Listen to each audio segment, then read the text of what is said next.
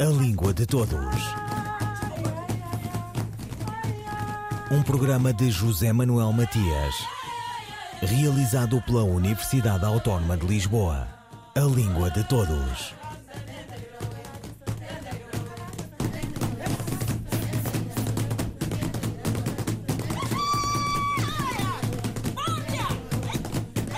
Expande-se o ensino da língua portuguesa a um palco global, há realidades as mais díspares, locais.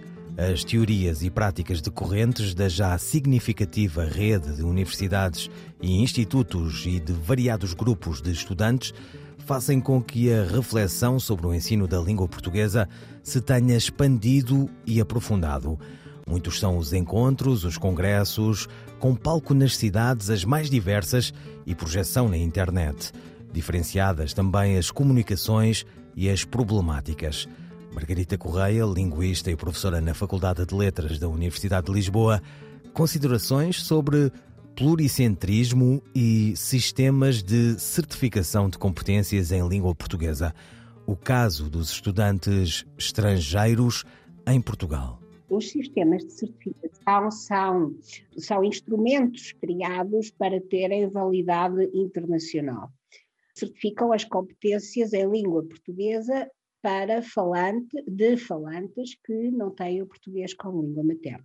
O primeiro sistema criado foi o brasileiro, é o CELP-BRAS. Como primeira instância, ele foi criado para certificar as competências linguísticas em português dos estudantes estrangeiros que iam estudar em universidades uh, brasileiras. Portanto, quer dizer, quando um estudante ganhava uma, uma bolsa e ia estudar para o Brasil, tinha que fazer um exame de certificação de competências para garantir que tinha competências suficientes para poder uh, levar a cabo o curso que se propunha fazer. Em Portugal, essas competências, o programa, a avaliação de competências chama-se o CAPO, e o CAPO funciona uh, na Faculdade de Letras, é uma parceria entre a Faculdade de Letras e o Governo Português, o Instituto Camões, e, portanto, funciona também esse sistema que uh, está ligado ao sistema europeu de certificação de competências linguísticas, e, portanto, tem um modelo completamente diferente do modelo brasileiro, mas, no fundo, a ideia é certificar as competências linguísticas dos estrangeiros que falam português, não é? É usado no, no, sistema português, no sistema português que é, eh, que é eh, tem a ver com o sistema europeu, é usado, uh, são usados seis níveis, A1, A2, B1, B2, C1, C2, sendo que o A1 é o mais baixo e o, C, o C2 é o mais alto. Por exemplo, eh, é usado esse sistema de avaliação de competências para a atribuição da nacionalidade portuguesa. As pessoas têm que fazer prova de competências em língua portuguesa e, portanto, têm que apresentar um certificado do CAP. Pronto. Basicamente, a questão é esta: é que se eu for estudar para um país estrangeiro, aliás, isto aconteceu-me a mim nos anos 90, eu uh, ganhei uma bolsa do Estado francês para permanecer durante alguns meses em França, não é? Numa universidade francesa. E para eu poder beneficiar da bolsa, eu tive que fazer prova da minha competência em língua francesa. Poderia tê-la feito através de uma certificação internacional de competências, não o fiz porque eu tinha uma licenciatura em português-francês e, portanto, eu, e era professora diplomada de francês de língua estrangeira e, portanto, uh, eles acharam que não, não fazia sentido obrigarem-me a fazer o exame.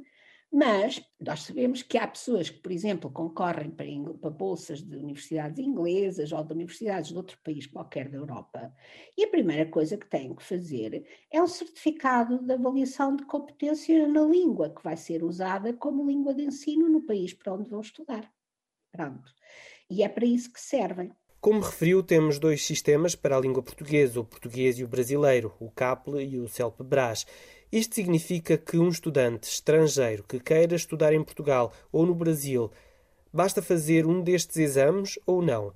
Tem de fazer o português se quiser vir para Portugal e o brasileiro se quiser ir para o Brasil? A questão é mais complexa até do que isso. A primeira coisa é que uma das coisas que nós temos vindo a perceber é que em Portugal as universidades portuguesas não exigem certificação em língua portuguesa, que é uma coisa para mim eu não me, não me vou privar de dizer o, o, adjetivo, para mim é escandaloso, não é? Quer dizer que se Portugal, uh, se, não, que as universidades portuguesas não tenham o cuidado de certificar as competências em língua estrangeira com um certificado oficial dos estudantes estrangeiros que vão acolher.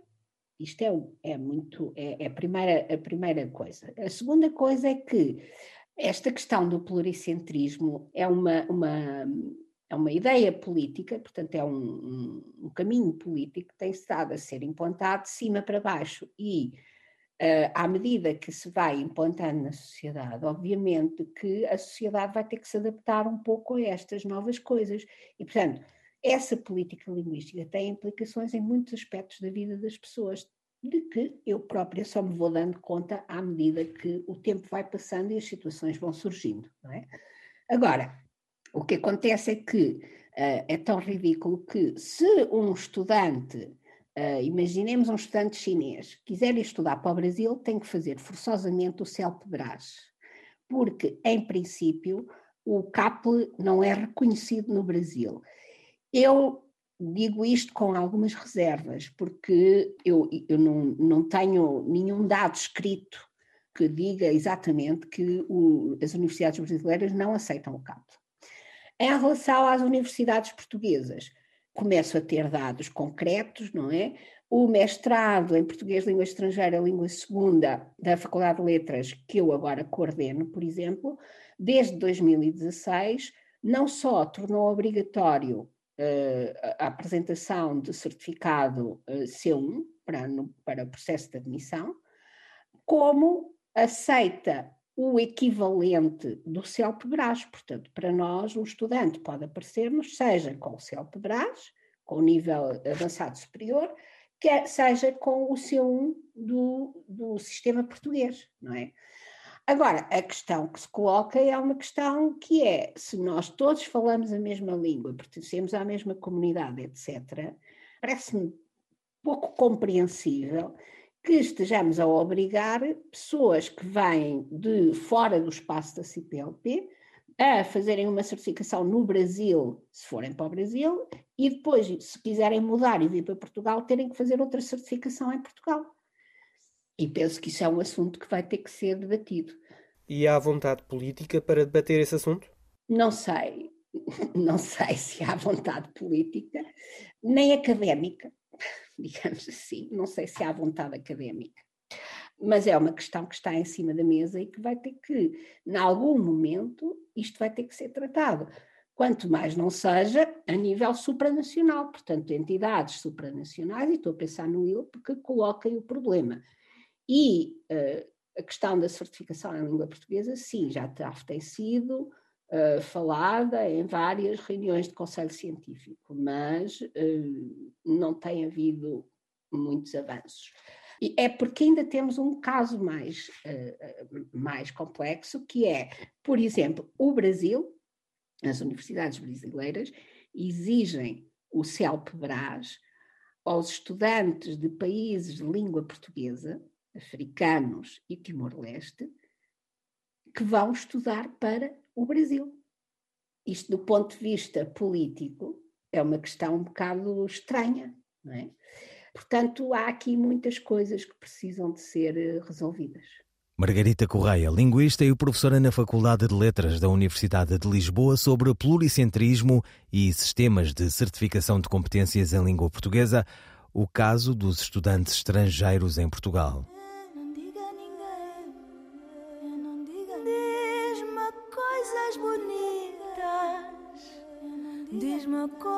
Coisas bonitas, sussurradas ao ouvido com sabor. Diz-me que a minha carapinha te faz lembrar uma coroa de rainha. Diz-me ainda que nunca viste um sorriso igual ao meu, só tanta coisa que só podes falar baixinho. Por isso fala comigo.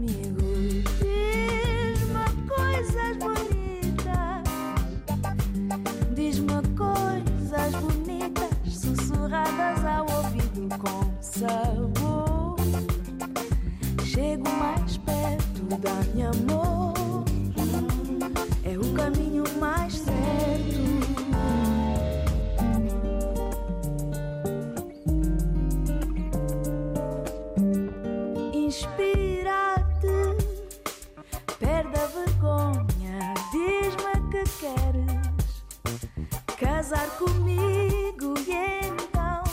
Hum, deixa-te de coisas, perde essa mania de fingir que nada sente. Diz-me coisas bonitas, diz-me coisas bonitas,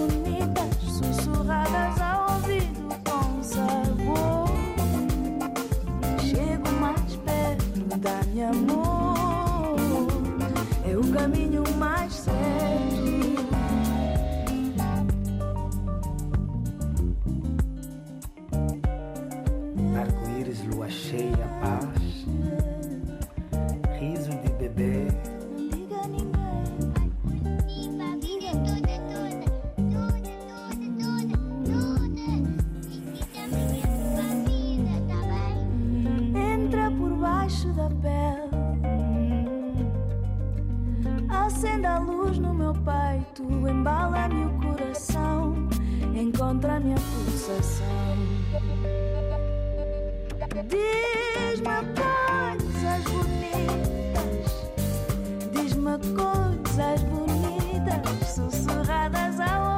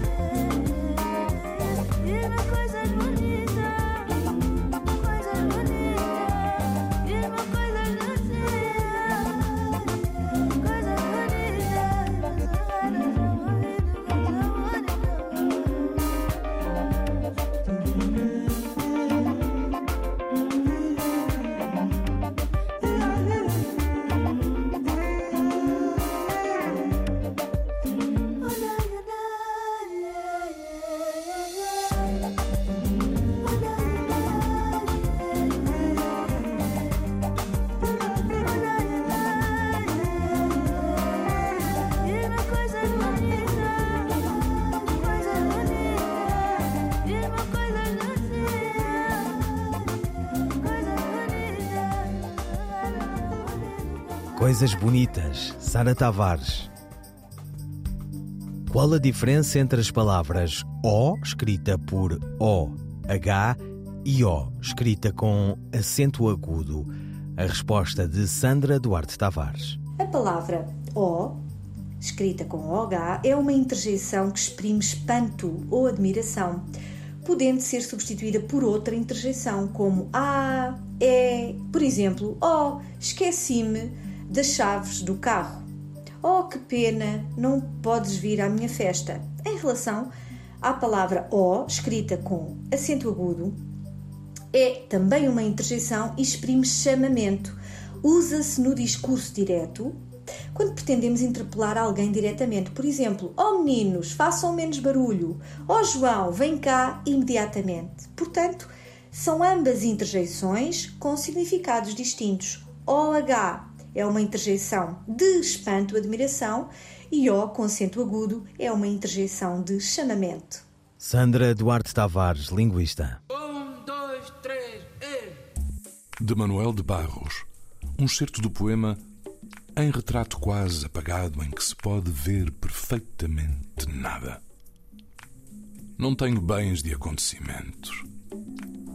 O que não sei fazer, desconto nas palavras. Entesouro frases. Por exemplo, imagens são palavras que nos faltaram. Poesia é a ocupação da palavra pela imagem.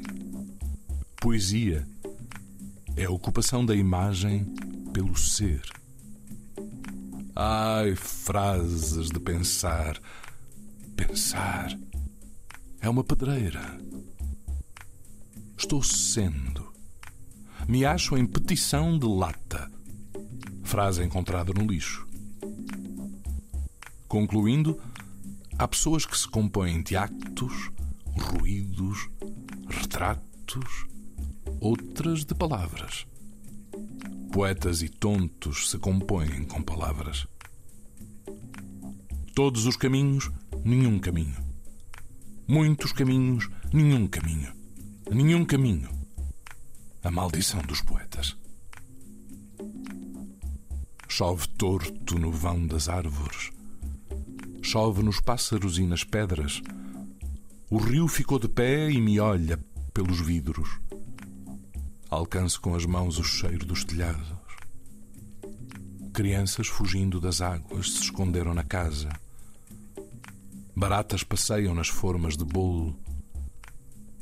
A casa tem um dono em letras. Agora, ele está pensando no silêncio líquido com que as águas escureceram as pedras. Um tordo avisou que é março. Alfama é uma palavra escura e de olhos baixos. Ela pode ser o germe de uma apagada existência. Só trolhas e andarilhos poderão achá-la. Palavras têm espessuras várias. Vou-lhes ao nu, ao fóssil, ao ouro que trazem da boca do chão. Andei nas pedras negras de Alfama, errante e preso por uma fonte recôndita. Sob aqueles sobrados sujos, vi os arcanos com flor. Escrever nem uma coisa, nem outra. A fim de dizer todas, ou pelo menos nenhumas. Assim, ao poeta faz bem desexplicar. Tanto quanto escurecer acende os vagalumes. Manuel de Barros, um certo do poema Retrato Quase Apagado, em que se pode ver perfeitamente nada, na voz do ator português André Gago. O que espanta em Manuel Venceslau Leite de Barros, poeta do Pantanal brasileiro, surgido na geração de 45, mas ligado ao pós-modernismo, é ter sido esquecido pelo prémio Camões. Acontece muito. Singularíssimo, geopoeta antes de se falar nisso, milagreiro na transfiguração do mundo, suas pequenas coisas viventes incluem-no no pós-modernismo, bebendo das vanguardas europeias da poesia pau-brasil e da antropofagia de Osvaldo de Andrade. Manuel de Barros faleceu em 2014 no Mato Grosso do Sul. Ouviram Língua de Todos, as despedidas de José Manuel Matias, Miguel Roque Dias e Miguel van der Kellen. A Língua de Todos. Um programa de José Manuel Matias, realizado pela Universidade Autónoma de Lisboa. A Língua de Todos.